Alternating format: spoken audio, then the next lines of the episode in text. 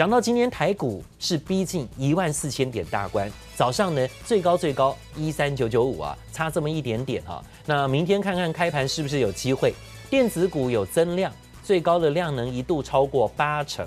午盘过后量缩一点，现在是以七成一左右的资金比重。全指股领涨，靠的是台积电、联发科。开盘呢反弹走高，联发科站回七百块。台积电呢一度站回五百块，收在四百九十九块钱。台积电今天涨九块，当然对于指数也有一定的贡献度啊，有贡献九十点左右的这个表现。台股收盘涨一百零三点，收在一万三千九百八十九点，成交量是两千六百八十七亿。而外资投信最近都有一起加码的个股，就是面板股还有低润股了，今天都不错。早上呢，友达、群创、彩晶的冲高，也同步带动了面板零组件的个股走强。另外，美光调高财测，也让今天呢、这个低润族群个股更是有这个推波助澜、如虎添翼的效果。华邦电攻高涨停，锁住以二十一块九，涨了一块九五涨停板。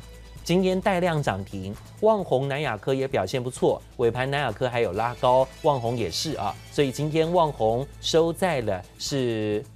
四十一块六五，而南亚科收在八十一块五啊，都表现强势的。而讲到央行，央行呢要调高台湾的 GDP，当然这样的消息对于今天台股而言呢是一定的题材利多。而讲到了央行调高台湾 GDP，主计处原本估计今年的经济成长率啊是百分之二点五四，明年呢上看百分之三点八三。对此呢这样的说法啊，央行总裁杨金龙说：“诶，原本在九月，现在看起来有机会啊调高今年的目标价，调高今年目标在成长率的部分达到百分之一点六左右。”不过，因为啊，主计处总处之前已经调高预测到百分之二点五四了，所以央行说呢，也会再一次调高台湾的经济 GDP 预测，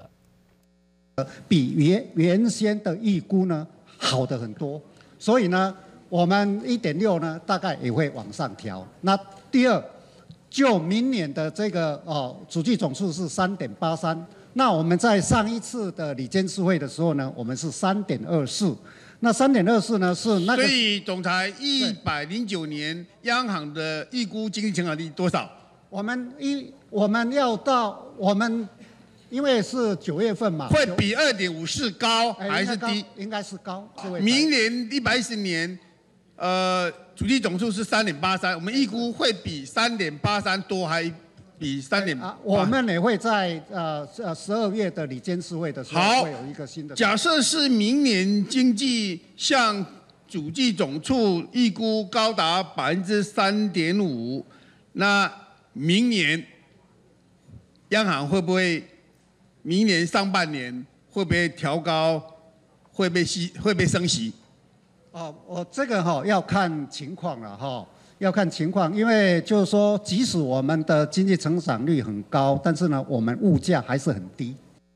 重点就在这一句啊，GDP 会调高，经济成长很好。今天各大早报头版消息都是股市飙高，还有车市、房市也都热络啊。但是呢，经济那么好，现在呢，却对于升息的部分有没有空间？看起来央行的态度保留。央行是以物价没有太大的这个走高来当理由，认为明年升息是不是还要继续观望？所以啊，是不是升息的空间在明年看不到呢？全球都是宽松货币政策，那代表说热钱效应啊还会持续持续在台股身上发生。投资人不用担心，这一万四千点是个锅盖压力吗？好，今天这个问题立刻也请到的是资深分析师啊，这个瑞鸿在现场也要帮我们来检视啊，说这个热钱效应已经让最近很多呢这个市场原本提出的担心，担心说，哎，股市啊量价啊，还有包括技术指标都过热啊，要小心啊，冲到一万四随时都有掉下来的风险，要投资人呢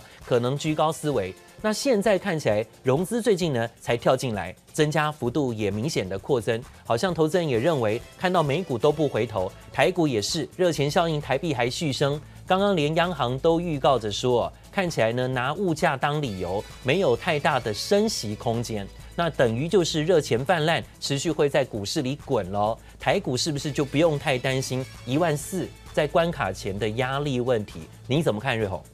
好，我们先分两个点来看。其实我们看到现在，其实台股在一万四千点这个位置。第一个是大家会觉得融资增加，哎，是不是散户增加之后，台股可能会有下下跌的风险？但大家要去注意。台股在一个推升的阶段，一定要有主力，一定要有大户跟散户来去一起推升整个台股的股价。所以我认为现在融资上升是台股上涨上上涨的必然现象，所以大家可以不用太去担心这个融资上涨的情形。在第二个阶段是降息这个部分，其实在美国的纾困案啊，我相信啊，不管是不管是之前说要川普还是拜登，不管谁当选，那目前看起来是拜登当选，那这个纾困案一定会在未来几个月继续做通过的。这个阶段，所以热钱将会持续，所以我们可以看到全球股市基本上现在就已经在反映这个预期了，就是觉得这个纾困案热钱一定会持续下去。那我们可以看到，现在整个疫情还没有趋缓的情况下，你要是热钱一停的话，整个经济崩溃崩溃走回那个走回头路的话，反而对整个世界经济都有很大的影响。好，当然看到、这样的情况之下呢，诶，会不会啊？台股的部分还是享受在于热钱效应的推升，行情有谱续强。那目前看起来，今天最近啊，真的是冲上了波段高点。今天的高点在一万三千九百九十五点，但早上呢，最后收盘的点位是在一三九八九，一样是创新高哈。台股一样是创新高的收盘点，而且今天留下影线啊。量的部分比昨天量还增加哈，今天量增诶，可以突破上这个礼拜一当时的这个高点了。台股是不是已经化解掉了这个礼拜一的长黑 K 问题？那现在呢，选股的部分，今天强势的面板、DRAM，还有包括今天连 LED 啊，这尾盘也都有一些拉动啊。但是明天还会强这些吗？这些都低价的很多，那投资人也很容易啊，或是投资人最近几天融资也很明显的积极的增加在这些个股上。明后天还要继续追三低股吗？请教瑞鸿。好，让大家注意一下，今天盘势涨了将近九十点左右，但几乎资金都在哪里？面板族群跟矽晶圆族群嘛，那。其实我有跟大家说过，现在整个面板的环境已经出现大变化，已经不是之前大家想象的那样红海的竞争。在两个月前，大家不知道还记不记得，宏基的董事长陈俊盛跟广达的林百里有一起去参加那个宽 book 的产业链的大会。那他在会上说了一句话：宏基现在不止三餐向广达去要货，而且这个产能是满到了二零二一年底哦。所以后续我们看到整个面板族群，不管是友达、群创、彩晶，今天都大涨，股价非常强势。但现在面板厂其实面临一个问题，不是说面板的产能太满啊，大家疯狂加班，也不是造成所谓面板涨价真正的原因，是因为联电的晶圆代工产能太满了。所以我们都知道，面板里面有好几个 IC，不管是电源管理 IC 或是面板的驱动 IC。这些 IC 不像手机里面的 CPU 需要用到台积电比较先进的制程，比如说七纳米或五纳米。所以在这些晶片呢，本来只要用到一个，可是未来在五 G 物联网或车用的时候，它晶片需要的数目可能翻了好几倍成长，有可能翻了两倍、三倍。所以我们要先把面板上涨的关系搞清楚，不是因为笔电的需求太强而已，这只是一部分原因，最大的原因还是晶圆代工满载造成晶圆代工涨价，连带的整个面板市场也跟着涨价，所以整个产业链我们这样看起来，第一个先看的是晶圆代工，但是你说联电今年从联电今年从十五块涨到四十二块这个位置，虽然产能满载，但我认为上去的空间还有限。不如来去看看我们所谓第二个的面板产业族群。现在不管是面板的友达、群创或是彩晶等等，我认为从明年来看，今年的价值现在股价都还不算是高估的阶段。我们可以看到，现在 WFH 就 Work from Home 的新工作形态已经成型了。我认为啦，就算明年中那个疫苗出来，大家打一打，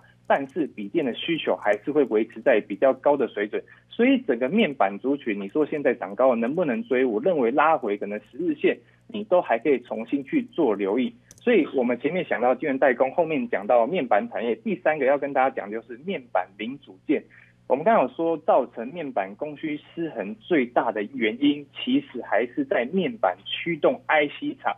所以我们可以看到，我们台股不管是敦泰啊、天钰、联咏这几家面板驱动 IC 厂的股价也都纷纷创下新高，所以我们这边要想一个点，接下来这三家那个敦泰、天钰、联咏，谁会拿到最多产能？我认为除了联咏在大陆有跟力积电，就是准备新贵的力积电合作之外，能拿下最多的产能就是四九六一的天钰，因为天钰在红海底下的面板 driver 是金基母嘛，不管是群创还是夏普的面板厂。驱动 IC 都会跟天钰拿货，那还传言呢，就是红海准备就怕这个晶圆代工有断货的情形嘛，还特别准备要跟大马去买一座晶圆代工厂，这座晶圆代工厂是八寸，所以天钰、联永、敦泰这三家比较起来，我认为天钰是比较吃得到也能拿到产能的一家厂商。那另外大家可以去注意。最近那个环球晶去并购德国的世创 Siltronic 的这间公司，这间公司主要是十二寸晶圆厂。